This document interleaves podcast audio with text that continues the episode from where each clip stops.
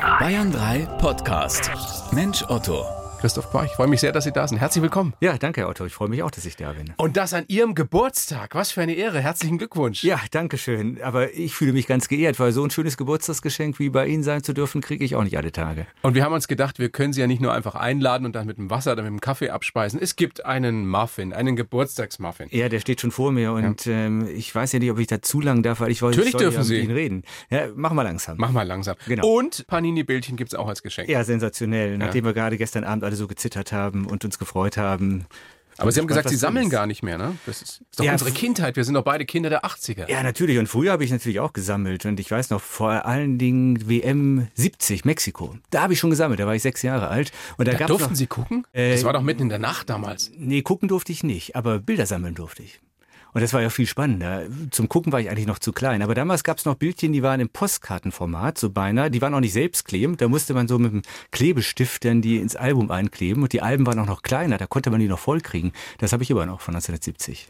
Mit Uwe Seeler. Beckenbauer Müller. war schon mit dabei, Beckenbauer. Klar, Beckenbauer liebte ich. Als er sich dann gegen Italien den Arm brach, da habe ich geweint. Das wissen Sie noch? Ja, das ist das Einzige, was ich noch weiß. Aber das weiß ich noch. Erstaunlich. Damals war Fußball zumindest jetzt so in der Retrospektive noch romantisch. Es ging tatsächlich um das Spiel, um die großen Emotionen. Hat sich das verändert oder haben nur wir uns verändert? Ja, ich glaube beides. Beides trifft zu. Das Spiel an sich ist immer noch das gleiche. Mit dem ganzen Zauber, mit der ganzen Magie, die von dem Spiel ausgeht, auch mit ihren tragischen und komödiantischen Elementen. Also deswegen liebe ich halt Fußball auch nach wie vor. Ich habe auch lange gespielt. Also vom Fußball komme ich nicht weg.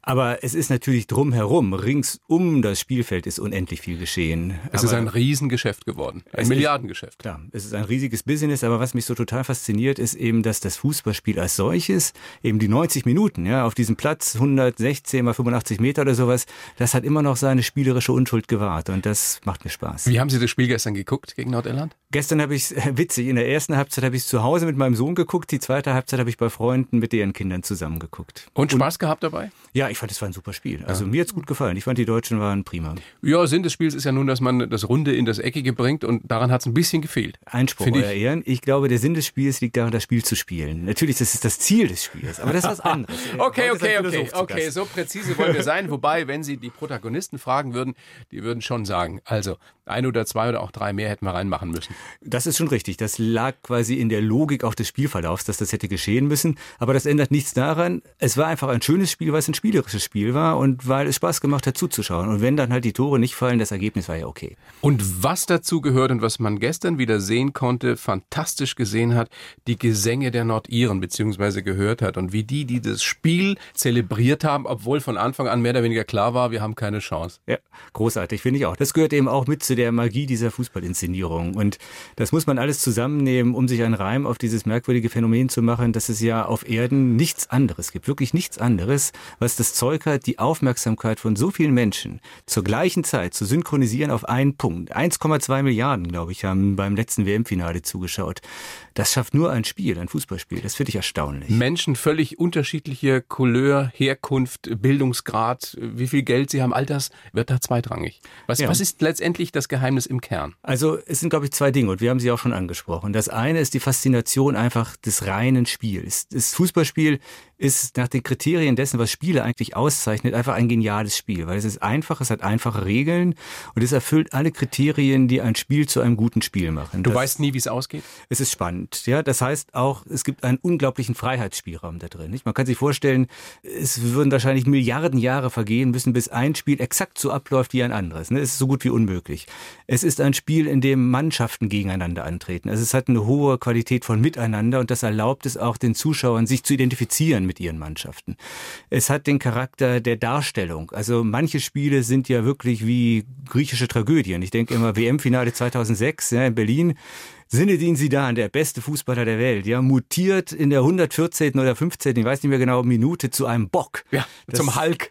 Ja, das gibt's doch sonst nur auf der Bühne und das kennt man von Aeschylus, aber das kennt man eigentlich nicht aus der normalen alltäglichen Welt. Oder Schweinsteiger jetzt im Spiel gegen, was, gegen die Polen oder was? Gegen die Ukraine? Gegen die Ukraine. Gegen die Ukraine, Im genau. ersten Spiel kommt rein und macht, macht das Ding. Ja, und das war eher komödiantisch. Denken wir, tut mir in München immer ein bisschen weh ans Finale daheim, da war es die Tragödie, den letzten Elfer an den Pfosten zu setzen. Aber diese großen magischen Momente, die können auch durch die ganze Kommerzialisierung, die drumherum geschieht, nicht kaputt gemacht werden. Und deswegen ist, glaube ich, Fußball so ein Faszinosum, weil es wirklich so eine Insel von authentischer, echter Lebendigkeit ist inmitten einer sonst durch und durch kommerzialisierten Welt. Die Sehnsüchte befriedigt. Ja, Sehnsüchte nach echtem, authentischem Menschsein, also nach Miteinander, nach auch ein Stückchen nach Naturverbundenheit. Man ist auch im Dreck, ja, also wenn ich selber spiele. Ne? Spielen aber Sie selber bis heute? Ist jetzt weniger geworden, aber ich habe ganz lange Jahre gespielt, ja, ja. auch im Verein für den TSV Hirschau seinerzeit äh, als der einzige Intellektuell auf dem Platz. Aber das war eine große Zeit. Ich äh, sehne mich immer wieder ein bisschen danach. Dieses Thema Spielen ist ja auch ein großes Thema in Ihren philosophischen Schriften, womit Sie sich sehr intensiv beschäftigen. Warum ist Spielen so wichtig, so essentiell für uns Menschen? Also zum einen aus dem gerade genannten Grund, weil es uns das Gefühl gibt, lebendig zu sein. Also im Spielen sind wir einfach auf eine intensivere Weise Mensch, als wir es sind, wenn wir im Büro sitzen. Aber viele verlernen es im Laufe des Lebens. Natürlich, viele verlernen es und deswegen ist es, denke ich, wichtig, dass wir uns diese Inseln der Lebendigkeit, wie ich das Spiel gerne nenne, auch bewahren, dass wir Raum dafür finden. Und äh, ich habe jetzt gerade ein Buch geschrieben, Rettet das Spiel heißt das, wo es eben genau darum gehen wird, einen Impuls zu setzen. Erscheint im November, ne? Im September. September. Im September ja. scheint es, äh, einen, einen Impuls zu setzen, eben das wieder ins Bewusstsein zu bringen, dass wir uns unsere Spielzeiten und Spielplätze nicht kaputt machen lassen sollten. Warum, muss ich nur einen Satz zu sagen? Weil die größte Gefahr für das Spiel ist eben, sagen wir mal, diese durchgängige Kommerzialisierung Digitalisierung der Welt. Nicht? Wir ticken normalerweise in unserem Alltag nach Kriterien von Funktionalität, Effizienz, Produktivität. Wir müssen funktionieren. Aber wenn wir spielen, dann müssen wir nicht funktionieren. Dann Und dann vergessen wir die sein. Zeit. Da vergessen wir die Zeit, wir vergessen im Idealfall sogar uns selbst, wir vergessen unsere Sorgen, wir sind einfach ganz gegenwärtig, ganz präsent, ganz im Augenblick. Und das kann auf dem Fußballplatz sein, das kann beim Musizieren sein, das kann in der Schafskopfrunde am Stammtisch sein, egal. Aber diese kostbaren Augenblicke des Spielens, die dürfen wir uns nicht nehmen lassen. Was ist mit der digitalen Welt, mit digitalen Spielen? Zählen die auch dazu oder schließen Sie die in Ihrem Plädoyer aus? Jein. Ich glaube, da muss man differenzieren, weil die Welt der digitalen Spiele ist ja genauso komplex und vielschichtig wie die Welt überhaupt, nicht? Und da gibt es halt Spiele, die würde ich tatsächlich ausschließen und es gibt Spiele, gegen die habe ich nichts einzuwenden.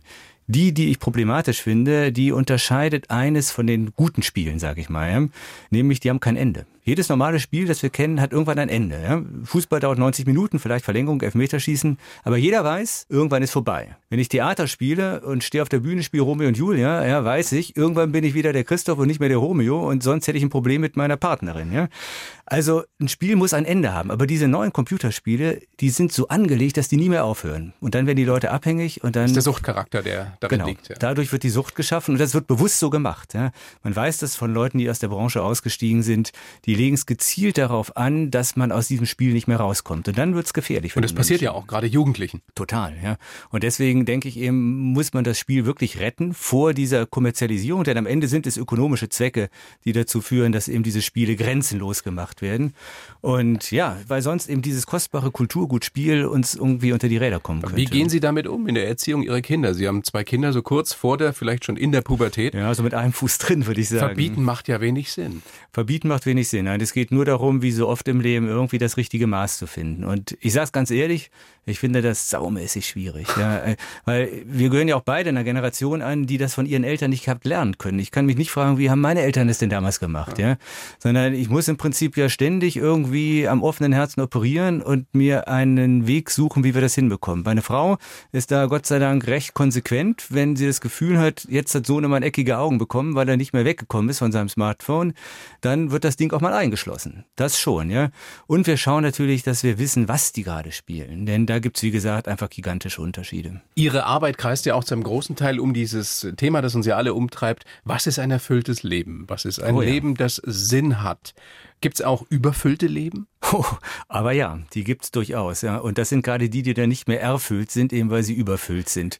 Und die gibt's auch immer mehr. Sind Sie da auch in Gefahr? Ja, wenn Sie mich so direkt fragen, sage ich Ihnen ganz ehrlich, bin ich. Ja, in der Tat. Also ich bin ja nun auch seit einigen Jahren als Freiberufler unterwegs und jeder Freiberufler wird mir beipflichten, es gibt eben eigentlich keinen Feierabend, es geht irgendwie immer weiter. Und es ist eigentlich auch immer so eine unterschwellige Sorge, wie ist die Auftragslage? Als freischaffender Philosoph hat man auch nicht unbedingt so den fertigen Markt, den man nur noch bespielen müsste. Ja? Also da ist die Versuchung, sich zu viel auf die Schultern zu laden, schon wirklich sehr groß. Und von daher rede ich aus Erfahrung, ja, wenn ich sage, wir müssen schauen, dass wir unserem Leben Erfüllung geben, um es vor der Überfüllung zu bewahren. Worin besteht für Sie die Erfüllung? Ja, die Erfüllung, das lässt sich auch nicht so einfach auf den Punkt bringen. Erfüllung hat für mich sehr viel mit Intensität zu tun. Also es, es ist keine quantitative Kategorie, also immer, immer noch möglichst viel, immer noch möglichst mehr. Ja, ich glaube, wer auf dem Weg von Konsumsteigerung oder dergleichen sich Erfüllung sucht, der wird am Ende in der Sackgasse landen. Noch mehr Geld, noch mehr tolle Autos, noch mehr Frauen bringt's nicht. Das bringt's nicht, nein. Also das nach 52 Jahren heute kann ich das so auch sagen. Das bringt es nicht. Nein, lehrt die Lebenserfahrung. Das lehrt auch diese bescheidene Lebenserfahrung, in der Tat. Aber was es bringt, das sind eben diese Momente, in denen das Leben sich verdichtet, in denen es irgendwie hoch konzentriert wird. Es sind aber auch wieder die Momente, in denen man, wenn man ähm, sich zurückerinnert, die Zeit vergessen hat. Das hängt, ja. glaube ich, fast untrennbar zusammen. Das hängt miteinander zusammen, ja. ganz unbedingt. Wenn man die Zeit vergisst, vergisst man auch die Sorge. Denn wenn man Sorgen hat, ist man immer in der Zukunft. Wenn man im erfüllten Augenblick ist, dann ist man im Hier und Jetzt. Und Wozu wir ja alle neigen auch, ne? ständig zu gucken, was kommt noch, kann es noch besser werden und dabei den Moment gar nicht wahrzunehmen, der vielleicht schon wunderschön ist. Richtig. Und da ist eben das Spiel einfach so ein tolles Setting, das einen in den Augenblick bringt. Für mich ist es genauso, sagen wir auch der Sport. Sport und Spiel hängt ja nun eng zusammen. Die Natur, ganz wichtig. Und vor allen Dingen eben auch das Gespräch mit anderen Menschen. Und da bin ich ich nun in einer privilegierten Situation als Philosoph, ja, weil ich mache ja auch viele Veranstaltungen, Seminare, philosophische Reisen und ich habe immer wieder die Gelegenheit, mit Menschen wirklich in so tiefe Gespräche zu kommen, bei dem man Zeit und Raum vergisst, ja, dann hat man plötzlich eine Flasche Rotwein getrunken und äh, hat irgendwie eine Erkenntnis gewonnen. Und Wir sitzen fest, jetzt hier mit Kaffee und Wasser, möchte ich mal hinzufügen. Und ja, das an Ihrem Geburtstag. Naja, es kann ja noch werden. Stimmt. Das kann, kann noch werden. werden. Wir stoßen jetzt mal mit Wasser hm. an. Auf Ihren 52. den Sie ja. hier bei uns verbringen. Das freut mich sehr, Herr Quark. Es freut mich auch ganz außerordentlich und auch, um da bei dem Thema zu bleiben, so ein schönes Gespräch führen zu können. Denn die erfüllten Gespräche, das sind die Momente, wo ich finde, da sind wir Menschen wirklich ganz Mensch. Lebensqualität durch gute Gespräche. Wobei, da kann man sich auch wieder an die eigene Nase fassen. Wir neigen dazu, ein Gespräch mit einem guten Freund, mit der Frau, vielleicht auch mit den Kindern, ich will nicht sagen hintanzustellen, aber das hat nicht immer oberste Priorität. Ja. Weil wir vielleicht auch gar nicht wissen, wie wertvoll das ist? Das ist so. Ja, eine große Dummheit, von der ich auch nicht gefeit bin. Seine besten Freunde behandelt man oft am schlechtesten und das gilt im Übrigen auch für Ehepartner und Kinder, weil man immer irgendwie denkt, ja, wenn es jetzt gerade nicht geht, dann geht's halt gleich, aber es stimmt nicht. Und wenn wir gerade von meinem Geburtstag gesprochen haben, da kann man ja auch wieder Vorsätze für die Zukunft fassen. da mehr Aufmerksamkeit an den Tag zu legen, ist etwas, was ich mir für mich wünsche, aber auch für viele meiner Zeitgenossen, denn es ist etwas, was wirklich immer seltener stattfindet, ja, dass, dass Menschen einfach sich die Zeit nehmen, mal miteinander zu reden, ohne dass das Handy klingelt, ohne dass man auf den Flatscreen starrt, einfach von Mensch zu Mensch. Und das ist so schön. Da schließe ich mich an. Ich darf das ja beruflich machen, viele spannende Menschen treffen, aber privat bin ich leider auch nicht wirklich gut drin.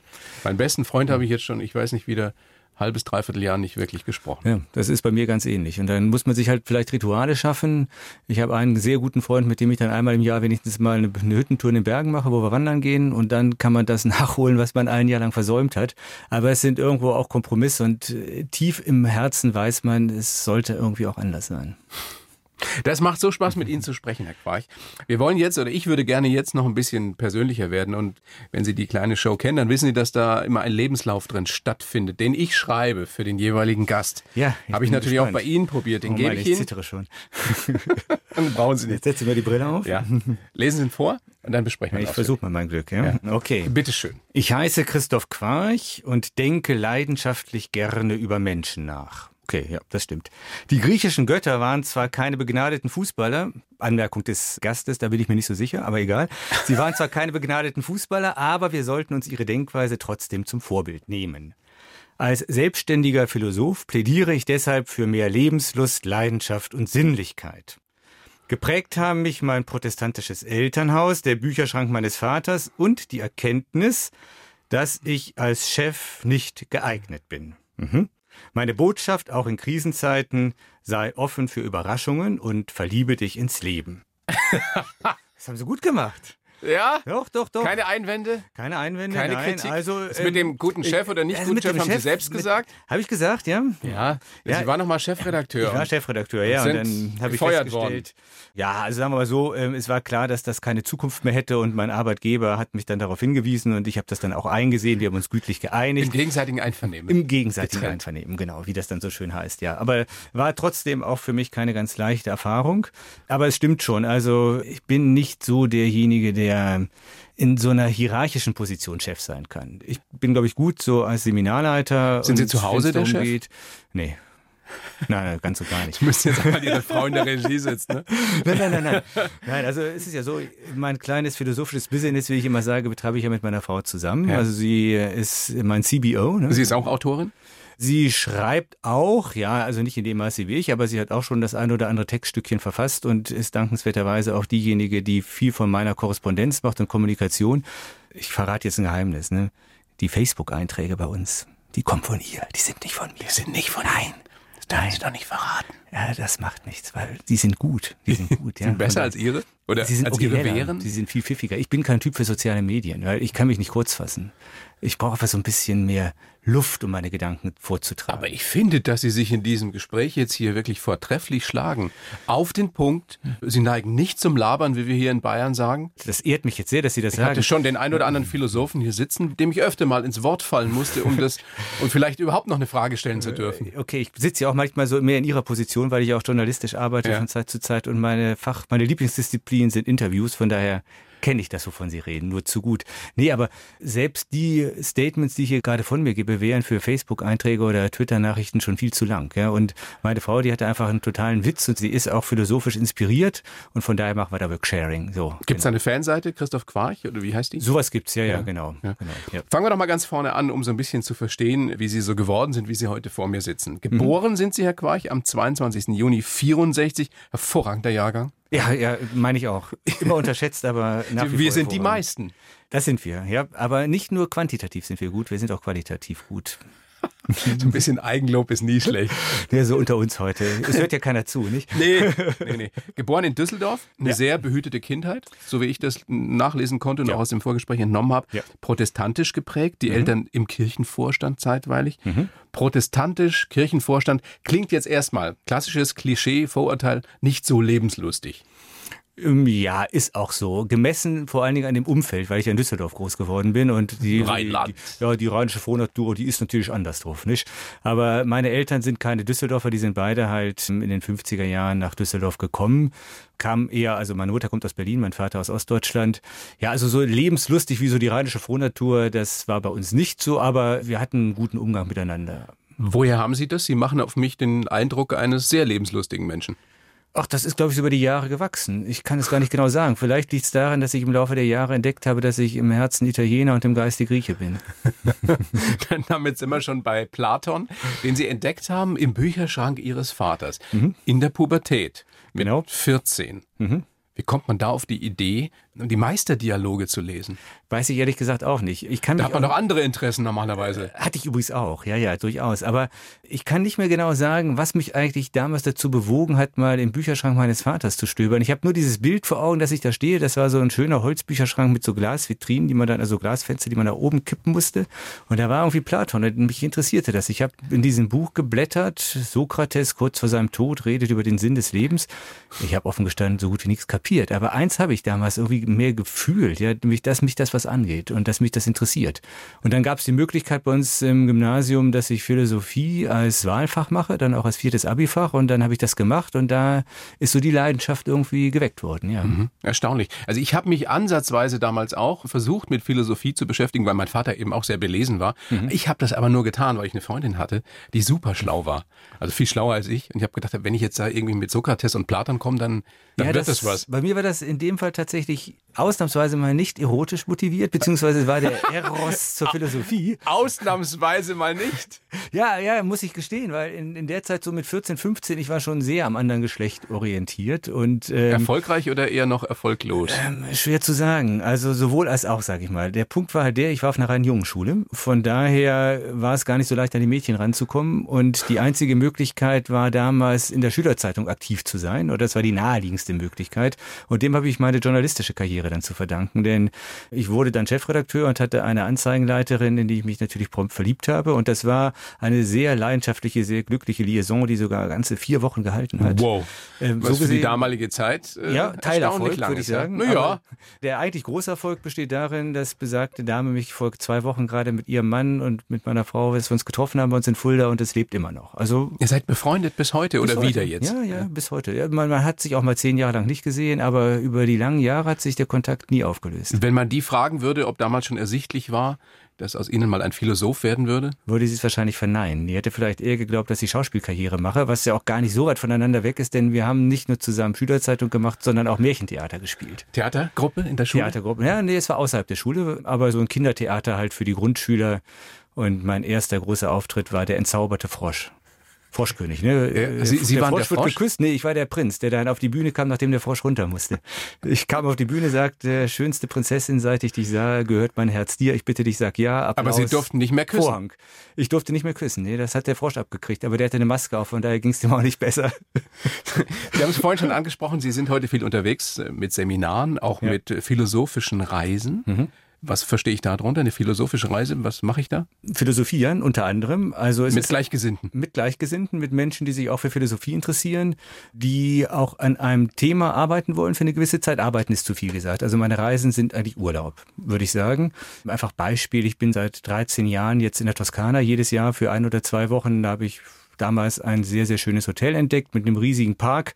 Und dann philosophiert man morgens ein, zwei Stunden miteinander, dann geht man in der Stadt gemeinsam essen. Wie macht man das? Also wie philosophiert man gemeinsam? Geben Sie da ein Thema vor? Es gibt immer ein Thema, ja. Also jetzt im August geht es um das Thema Sprache zum Beispiel. Und die Frage, die mich da interessiert, ist, was passiert eigentlich gerade mit uns, wenn unsere Sprache immer mehr verflacht? Ja, das mal zum Anlass zu nehmen, darüber nachzudenken, wie kostbar eigentlich Sprache ist, was das für ein unendlich wertvolles Gut ist, mit dem wir da gerade etwas fahrlässig umgehen. Und ich bereite was vor, ich habe vielleicht auch so ein paar Textauszüge dabei, die ich dann mit den Leuten lese. Aber das Wichtige ist, miteinander zu reden. Was für Menschen kommen da? Was für Menschen reisen da mit Ihnen? Das kann Der man gar klassische so genau Oberstudienrat AD? Äh, Der ist erstaunlicherweise eher selten dabei. Ich habe also jetzt in dieser langen Praxis, die ich das schon mache, eigentlich von der Bäckerei Fachverkäuferin bis zum emeritierten Universitätsprofessor, vom Schauspieler bis zum Ingenieur alles dabei gehabt. Mit welcher Intention, mit welcher Motivation kommen die? Ich glaube, die Menschen haben einfach Lust auf Denken. Sie haben Lust auf geistige Kost.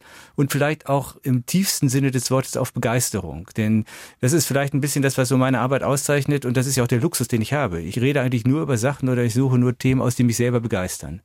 Und wenn ich dann mal drin bin und über meine Griechen rede und über die Götter und über Platon und dann so in Schwung bin, ja, dann springt der Funke. Und das macht den Menschen Spaß. Ist das tatsächlich so, wie ich es reingeschrieben habe in den Lebenslauf? Man kann sich an der Denkweise der alten griechischen Götter ein Beispiel nehmen? Die taugen als Vorbilder? Also Das ging ja doch recht ja. brutal auch zum Teil zu, ne? Ja, der Punkt ist halt, man muss sie richtig verstehen. Die alte Mythologie, genau wie auch die alte Philosophie. Und ich sage auch für meinen Teil, ich habe lange gebraucht, bis ich dahin gekommen bin, das wirklich zu begreifen, weil die Art und Weise, wie hier unsere Altvorderen getickt haben, ja, die ist so signifikant anders als die Art und Weise, wie wir heute als Kinder der Neuzeit denken. Können Sie mal ein Beispiel nennen? Ich versuch's. Also wenn man sich mit der alten Mythologie beschäftigt, ja, dann hat man es natürlich oft mit solchen Göttern zu tun, sagen wir mal einer Göttin wie Artemis. Ja? Äh, da fragt man sich, was interessiert den Philosophen daran? Wenn man jetzt versteht, was Mythologie eigentlich ist, so eine Gottheit im griechischen Verständnis, ja, das ist so etwas wie hochkomprimierte, verdichtete Lebendigkeit. Das heißt, in so einer Gottheit wird etwas von dem sichtbar und fühlbar und spürbar, was eigentlich das Leben idealerweise sein kann. So ein Aspekt des Lebens. Es gibt viele Aspekte des Lebens, deshalb gibt es viele Götter. Artemis jetzt, das ist so die, die reine, jungfräuliche Natur, das Unschuldige, dabei aber auch Wilde, also wirklich Wildnis. Und wenn man verstehen möchte, was eigentlich die Bedeutung dieses wilden Elementes, ja, dieses unschuldigen, nicht domestizierten Elementes für unser menschliches Leben ist, dann ist diese Mythologie dafür eine ganz kostbare Inspiration, weil man es da eben mit dem Leben selbst, mit dem puren, nackten Leben zu tun hat. Und das ist eben das, was mich so interessiert. Und das ist das, was Sie auch so fasziniert dran und was Sie auch auf Ihr persönliches Leben übertragen, diese Lebenslust, diese Leidenschaft, einfach ein Leben, das intensiv gelebt wird. Das ist das, was ich gerne für mich erreichen möchte. Und dafür sind eben tatsächlich für mich die alten Griechen die kostbarste Inspirationsquelle, die ich kenne. Und ich möchte es natürlich gerne auch dann den Menschen vermitteln, äh, mit denen ich arbeite oder die dann zu mir kommen. Deswegen reise ich eben auch mit größter Vorliebe nach Griechenland, denn wenn man dann schon dort am Ort ist und dann von Apollon, Artemis, Platon und den Philosophen erzählen kann, das atmet dann alles. Das fängt an zu prickeln. Was ist das schönste Kompliment, das Sie da gekriegt haben in letzter Zeit? Irgendjemand hat mir mal gesagt, ich sei Platons Stellvertreter auf Erden. Das hat mich Wow! Platon Stellvertreter auf Erden? Ja, das war natürlich irgendwie auch eine Anspielung auf einen Kollegen, den man gerne Goethe-Stellvertreter auf Erden nennt, den ich auch übrigens sehr schätze. Und er meinte diese entsprechende Person, naja, wenn der Goethes Stellvertreter auf Erden ist, dann bist du wohl Platons Stellvertreter auf Erden. Warum, und das ist jetzt meine ganz persönliche Einschätzung, mein ganz persönlicher Eindruck, interessieren sich erst Menschen ab einem gewissen Alter, ich würde mal sagen so Mitte, Ende 30, 40 vielleicht wirklich, zumindest wenn man es in der Allgemeinheit sieht, für Philosophie? Ich denke, das hat damit zu tun, dass so in dieser Lebensphase die ersten Krisen auftauchen. Oder äh, man stellt auch plötzlich fest, das geht nicht alles so weiter, wie man bis dahin geglaubt hat. Man wird sich seiner Endlichkeit bewusst. Man wird sich seiner Endlichkeit bewusst, äh, man wird sich auch seiner eigenen Verletzlichkeit bewusst. Ja? Man wird sich des Umstandes bewusst, dass nicht alles im Leben so wird, wie man sich das vielleicht als Jugendlicher oder als Kind mal erträumt hat. Und ganz lange glaubt man ja daran. Und das, das, ist auch gut dass so. es unendlich weitergeht. Ja, ja das, ist, das ist auch wunderbar. Das hat die Natur super eingerichtet, weil daraus haben wir die Power und den Schwung. Aber was ist der Punkt und wo ist der Punkt vor allem, wo man das verliert? Es kann, glaube ich, unterschiedliche Punkte sein. Es kann sein, dass äh, es eine berufliche Krise gibt. Ähm, immer mehr Leute haben ja schon mit 35 Burnout. Ja? Die werden plötzlich, stehen die vor einem Abgrund und fragen sich, das soll jetzt alles gewesen sein. Oder Partnerschaftskrisen, manchmal der Tod der Eltern. Die Kinder kommen dazu. Und mit den Kindern. Das kann auch eine Krise sein. Ist auch eine Krise, natürlich, weil das Leben ist nicht mehr so, wie es war. Ja? Und, und es bekommt einen völlig neuen Horizont. Plötzlich ist man nicht mehr selber der wichtigste Mensch in seinem Leben. Auch nicht im Leben seiner Partnerin im Übrigen, sondern da sind jetzt noch andere. Und das heißt ja, ich muss sozusagen von diesem Ego-Trip runter, der die meisten Menschen wenigstens bis Anfang 40 voranbringt. Und wie gesagt, ich finde das auch völlig okay. Aber dann sollte man irgendwann mal mehr in die Tiefe gehen. Und das Leben hat es eigentlich sehr schlau eingerichtet, dass wir auch in die Tiefe kommen. Wünschten Sie sich nicht trotzdem manchmal zurück, diese Naivität, so will ich es mal formulieren, dass man glaubt, es geht ewig so weiter? Nee, eigentlich nicht. Nee, also von dem Trip bin ich irgendwie runter. Ja? Inzwischen finde ich es gut, auch mit dieser, mit dem, vor dem Horizont der Endlichkeit leben zu können, weil ist Haben Sie Angst vorm Tod? Die, die stereotype Antwort wäre jetzt, nein, habe ich nicht, ich habe Angst vorm Sterben. Aber nein, nein, ich habe, ähm, ach, Angst vorm Tod, ich weiß es nicht. Ich beschäftige mich philosophisch gerne mit dem Thema, weil es so ein wichtiges Thema ist, weil es eben dem Leben Gewicht gibt. Ne? Die Gegenwart des Todes gibt dem jetzigen Augenblick mehr Gewicht und führt einen noch mehr in den Augenblick. Aber äh, existenziell versuche ich das Thema irgendwie von mir zu halten und immer wenn ich wieder, was leider Gottes dauernd häufiger passiert, von irgendwelchen schweren Krankheiten, Krebserkrankungen im Bekannten- oder Freundeskreis höre, dann macht mich das immer sehr betroffen. Und dieses Bewusstsein der Endlichkeit und auch diese Zufälligkeit, das kann dich auch schon jeden Augenblick treffen. Ja. Das ist, ist nichts, was mir Freude macht. Also da, da habe ich mit zu tun. Das ist ein Thema, an dem ich noch eine Menge arbeiten muss. Kann das Nachdenken, Philosophie überhaupt in existenziellen Krisen Krankheit, Verlust, all sowas wirklich helfen? Doch, das kann es. Das kann es schon. Ähm, es kann es zum einen dadurch, dass, ich glaube, das ist sogar einer der kostbarsten Dinge, die die Philosophie den Menschen schenken kann. Ja? Äh, sie bietet Interpretationsmöglichkeiten. Sie bietet auch Sprache. Also ich kann mir irgendwie einen Reim auf das machen, was mir da widerfährt. Dadurch wird das zwar nicht unbedingt besser, ja, aber ich kann es irgendwo, sagen wir mal so, im Koordinatensystem meines Lebens verorten. Ich kann mich dazu verhalten. Vielleicht ist das der Punkt. Man ist nicht so gefangen von dem, was nicht einem so hilflos, nicht ganz so hilflos. Genau, man ist nicht so hilflos. Man hat irgendwie gelernt, so ein Stückchen Distanz zu sich selber aufzubauen, auf sich draufzuschauen und zu sagen, okay, jetzt tickst du so, aber du weißt, es kann auch wieder anders sein. Und das ist, das ist eigentlich Bildung, ne, sowas zu lernen. Und, und da glaube ich tatsächlich, dass die Philosophie einem kostbare Dienste leisten kann. Sie sind mit Leib und Seele, mit großer Leidenschaft freier Philosoph. Als junger Mann waren Sie Journalist. Warum sind Sie nicht gleich auf den Trichter gekommen, zu sagen, ich, ich werde Philosoph und sonst nichts? hätte ich den Mut nicht zugehabt. Und ich hatte auch diese, ich, ich sage jetzt schon mal so, diese Berufung oder diese, diese Mission auch noch nicht so klar vor Augen. Als, als junger Mensch eiert man ja doch irgendwie ein bisschen mehr rum. Und ich hatte schon, als ich mit dem Abi fertig war, irgendwie so diesen Wunsch, Philosophie, das, das packt mich, ja. Das hatte mich wirklich sehr stark schon so in den Sog gezogen. Und dann kriegte ich aber nochmal eine eher religiöse Phase. Und infolgedessen, das war auch so während der Zivildienstzeit, entstand dann der Entschluss, erst Theologie zu studieren. Habe ich dann gemacht. Da musste ich als erstes Griechisch lernen. Dann konnte ich plötzlich meinen Platon auf Griechisch lesen. Und dann äh, hat es mich wieder gepackt. Und als ich dann wechselte und nach Heidelberg ging, um mein Studium fortzusetzen, bin ich so heimlich still und leise zu den Philosophen übergelaufen. Wie hat das denn Ihren Glauben verändert, dieses jahrzehntelange sich beschäftigen mit den allen möglichen äh, Theorien und Denkweisen? Ich glaube, der ist dadurch gereift und irgendwie klarer geworden ich habe immer noch ein durchaus, ich sage jetzt mal so etwas technisch, ein durchaus positives Verhältnis zum Christentum. Ich glaube, dass dieses alte Erbstück Europas auch nach wie vor eine ganze Menge von Schätzen in seinem Acker birgt, die gehoben werden sollten. Tatsächlich ein positives Verhältnis zu, zu Religionen? Ja, also sagen wir mal, wenn ich sehe, was in der Welt im Augenblick äh, für Schindluder mit Religion getrieben wird und wie menschenverachtend auch teilweise das ist, was im Namen von Religion geschieht, dann muss ich sagen, Religion in dem Sinne nein. Aber Religion im ursprünglichen Sinne des Wortes von Religio, die Rückbindung an eine tiefen Schicht des Lebens, sage ich mal so, an eine Sinndimension, die auch eine Kraftquelle sein kann, das halte ich für etwas, was für unser Leben absolut notwendig und wichtig ist. Und ich ringe immer wieder darum, dafür auch eine Sprache zu finden, die die Menschen heute verstehen können, die nicht so abgenutzt ist wie die kirchliche Sprache. Ja, die ist ja total verbraucht. Und auch der philosophische Jargon ist verbraucht. Deswegen, ich bemühe mich wirklich um eine klare, verständliche Sprache, die etwas davon sagt, dass dieses Leben sinnvoll ist und schön ist und dass wir es feiern dürfen. Dass wir uns ins Leben verlieben dürfen. Exakt. Kann genau. das jeder schaffen? Ich glaube, am Anfang stehen für jeden die Chancen, das zu schaffen, recht gut. Ja, genauso wie die Chancen recht gut stehen für die Menschen, dass sie sich in einen anderen Menschen verlieben. Es, gibt sicherlich Kindheitserfahrungen, aber das, das geht dann schon mehr wirklich in den Fall auch von psychischen Leiden, ja, die es Menschen fast unmöglich machen, ihr Herz zu öffnen, sich zu verschenken, weil sie einfach auch nie Liebe in ihrer Kindheit erfahren haben, ja. Und da ist es dann schwierig. Da müssen therapeutische Wege gewählt werden.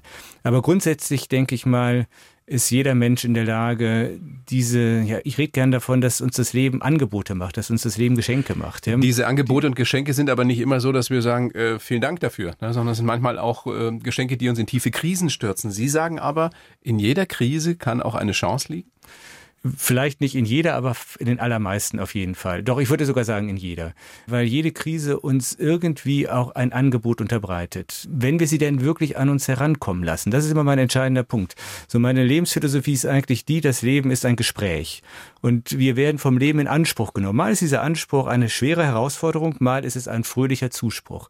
Aber wir können immer wachsen und reifen und innerlich größer werden, wenn wir auf diesen Anspruch des Lebens hören und ihm Antwort geben. Das ist unsere Verantwortung. Ja, das ist ja tatsächlich eine Binsenweisheit, dass man oft im Nachhinein nicht nur schlauer ist, sondern tatsächlich erkennt, und das erlebe ich oft in meiner kleinen Sendung hier, dass Menschen sagen, obwohl ich schwer krank war, mir das passiert ist, was erstmal eine Katastrophe war, bin ich gestärkt daraus hervorgegangen und habe erst erkannt, was ich mit meinem Leben wirklich anfangen will. Die Erfahrung habe ich auch von vielen Menschen schon gehört und ich selber kenne es ein Stück weit auch. Wir sprachen ja darüber, dass ich auch mal bei einem Job rausgeflogen ja, bin. mit Anfang 40, ne? Vor mit Anfang 40. Knapp zehn Jahren. Ja, das war eigentlich ging die Karriereleiter richtig nach oben und dann plötzlich Knick.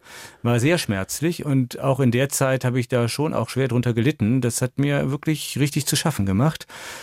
Aber wie so oft, retrospektiv würde ich sagen, mir konnte gar nichts Besseres geschehen, weil mir das eben die Chance gegeben hat, in diese Freiberuflichkeit zu gehen und endlich meinen eigentlichen Traum zu leben. Aber wofür ist das ein Plädoyer für mehr Gelassenheit auch im Umgang mit Dingen, die erstmal sich nicht so erbaulich darstellen? Ich würde eher sagen, für mehr Aufmerksamkeit, für mehr Wachsamkeit, für mehr Hinhören. Was hat mir diese Situation zu sagen? Was geht mich das eigentlich an?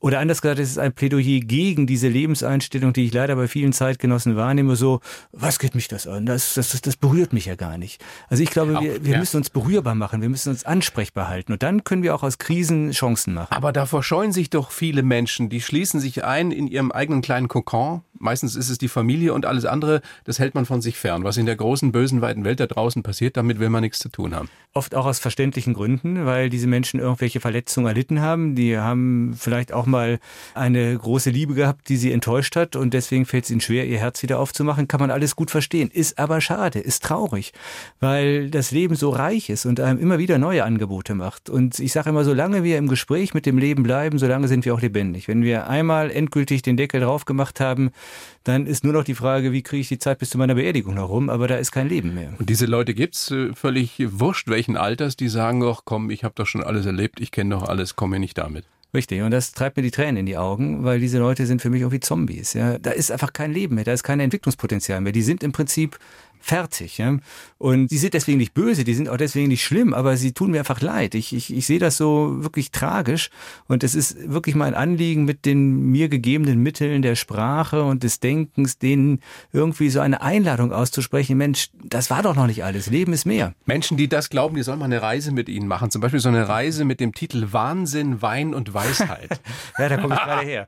Genau. Haben Sie gerade gemacht? Habe ich gerade gemacht. Wieso ja, ja. Wahnsinn? Also Wein und Weisheit kann ich noch nachvollziehen, aber Wahnsinn Wahnsinn? Ja, dahinter versteckt sich jetzt ein hochakademisches Thema, nämlich das Dionysische. Da sind wir jetzt wieder bei den alten Griechen, denn Dionysos ist nicht nur der Gott des Weines, sondern auch dessen, was die Griechen den heiligen Wahnsinn nannten. Also, der heilige Wahnsinn. Der heilige Wahnsinn, ja. Es gibt ja diesen schönen Film Alexis Sorbas, den haben wir bei dem Seminar auch geguckt, da sagt der Sorbas mal, der alte Grieche. A man needs a little madness. Und wenn er die nicht hat, dieses bisschen Wahnsinn, dann wird er nie die Courage haben, frei zu sein. Damit ist gemeint, also Wahnsinn nicht im pathologischen Sinne, eher in dem Sinne mal aus der Reihe tanzen, mal gegen die Norm sein, was mal Verrücktes tun. Was Verrücktes tun, nicht immer nur funktionieren müssen. Einfach, wir haben immer alle diese Impulse und das zuzulassen ist wichtig, um nicht in Routine zu erstarren und leblos zu werden. Mut, ein bisschen mutig sein. Ja, Leben. mein Lieblingswort dafür ist wirklich Courage, weil das kommt ja von Cœur, vom Herzen, ne? also das, dieses Beherztsein, ne? die Dinge wirklich beherzt angehen, mit dem Herzen dabei sein, äh, nicht immer nur zu fragen, was habe ich davon, ja, wie kann ich es möglichst perfekt machen, wie kann ich mich selbst noch mehr optimieren, sondern Selbstoptimierung ist ja ah, so ein Schlagwort. Das ist mein Albtraum. Das kann ich nicht mehr hören. Es ist fürchterlich. Ja, als ob man sich selbst optimieren könnte. Niemand hat sich bisher selbst optimiert. Das wissen wir doch alle, wenn wir ehrlich sind. Alle wirklich guten Dinge im Leben sind uns irgendwann mal geschenkt worden. Die haben wir nicht gemacht, die haben wir oft auch nicht mal gewollt, sondern die, die kosten uns, auch nichts. Die kosten auch nichts, sondern die sind einfach, die sind uns passiert, ja. Und jetzt sind wir wieder beim Thema. Es kommt nur darauf an, irgendwie mal den Deckel aufzumachen, den großen Hebel auf Empfang zu schalten, wie beim Radio, auf Empfang zu schalten, Receiver an und zu schauen, was sagt mir das Leben. Sich überraschen lassen. Absolut. Und dann bleibt das Leben auch spannend und übrigens spielerisch. Apropos überraschen. Sie halten ja auch Seminare für Führungskräfte. Da erlebt man sicher die eine oder andere Überraschung. Ausschlag nach oben, nach unten wahrscheinlich beliebig. Sind die offen Ihrer Erfahrung nach? Unterschiedlich. Für solche Thesen, wie, wie Sie sie vertreten, was das Spielerische ja. betrifft, was das Überraschungsmoment betrifft. Meine, der Punkt ist ja der, die, die mich einladen, ja, ja die, die wissen ja schon ein bisschen, was sie erwartet. Ja, und dadurch, dass die mich eingeladen haben, haben sie ja schon bekundet, dass sie irgendwie ein Interesse daran haben. Und tatsächlich stelle ich fest, es gibt in Unternehmen, vor allen Dingen so in mittelständischen, familiengeführten Unternehmen, da gibt es auch eine hohe Bereitschaft, Fragen zu stellen, auch sich in Frage stellen zu lassen, neue Wege zu gehen. Aber ich war jetzt gerade auch auf einem Management-Kongress im Rheingau. Da habe ich irgendwie doch weitestgehend so eine Verschlossenheit gegenüber den Dingen gespürt, die ich da mitbringen wollte. Also es gibt in der, in der Businesswelt gibt es viel Innovationsbereitschaft, sehr viel Flexibilität, aber auch ein hohes Maß an Ignoranz. Mhm. Und je größer das Unternehmen, desto geringer die Bereitschaft? Ja, diese großen Unternehmen sind oft wirklich Verwaltungen, ganz schlicht und ergreifend. Und äh, die Menschen sind da so formatiert, dass sie eigentlich nur noch versuchen zu funktionieren und dann nach Feierabend irgendwie ihr Leben zu leben. Das finde ich Traurig. auch sowas, was man auch wieder dem Einzelnen ja nicht vorwerfen kann, weil es normal auch Jobs gibt, die einfach nicht spannend sind ja, und langweilig sind. Aber von neun bis um fünf zu arbeiten und dann zu sagen, und danach fange ich an zu leben. Ja. Ist traurig, nicht? Und komischerweise hat sich irgendwie in der jüngeren Generation, die jetzt in die, in, ins Berufsleben drängt, auch schon dieses Bild festgesetzt. Arbeit ist schlimm und bei den Gehaltsverhandlungen geht es gar nicht mehr so darum, wie viel verdiene ich, sondern wie viel Freizeit habe ich. Also erzählen mir viele Personale in Unternehmen, ja, dass die mit dieser neuen Generation wirklich zu tun haben, weil die schon mit dem Gefühl kommen, mir ist wichtig, dass ich ein gutes Leben führe und die Arbeit nehme ich in Kauf. Ja. Aber die trennen das. Ich kann das auch wirklich, ich kann es sehr gut verstehen, aber mein Credo ist tatsächlich, ideal ist es, wenn Arbeit, Profession und Privates und Beruf ja mehr oder weniger so wie, wie Aquarellfarben ineinander verschwimmen, ja, wenn das gar nicht so eine scharfe Trennung ist. Jetzt sind wir beide, wie wir hier sitzen, natürlich sehr privilegiert, weil wir etwas machen dürfen, was uns viel Spaß macht. Und ich, nochmal, ich verstehe, wenn Menschen Arbeit ausüben müssen, weil sie Geld verdienen, die ihnen nicht so viel Spaß macht. Aber trotzdem, man kann sich das doch einfach halbwegs angenehm machen, weil es ist Lebenszeit, wenn ich acht bis zehn Stunden im Büro Büro verbringe oder in der Fabrik oder wo auch immer, kann ich doch nicht sagen, die zehn Stunden, die streiche ich aus meinem Leben. Nee, klar, das, und das ist ja auch der Grund, weshalb ich gerne in Unternehmen gehe, um dann eben auch mit Führungskräften oder in Unternehmen dieses Thema zu traktieren. Wie können wir Unternehmenskulturen schaffen, Kulturräume, in denen Menschen auch ihre Potenziale entfalten können, in denen sie also auch wirklich lebendig sein dürfen. Und wie gesagt, da gibt es inzwischen doch auch eine Menge Innovationsbereitschaft, weil eben viele Unternehmer auch einsehen oder, oder begriffen haben, um wirklich gute Leute an sich binden zu können, muss man denen auch mehr bieten als nur Geld. Sie müssen das Gefühl haben, etwas Sinnvolles zu tun. Und dafür brauchen sie einen Raum, an dem sie sich wohlfühlen wo sie das Gefühl haben, hier kann ich zu Hause sein. Da gibt es noch eine ganze Menge zu tun, aber mein Eindruck ist, wir sind einerseits auf einem guten Weg und an manchen Stellen gibt es schon noch ein paar dicke Bretter zu bohren. Doch. Wir haben schon darüber gesprochen, dass Sie ja auch zwei Kinder haben, 11 und 13. So ist es. Die äh, sich für Philosophie interessieren oder die sagen, komm, hör mir auf, Papa, damit? Weder noch. Die interessieren sich nicht so für die Dinge, die ihr Papa macht.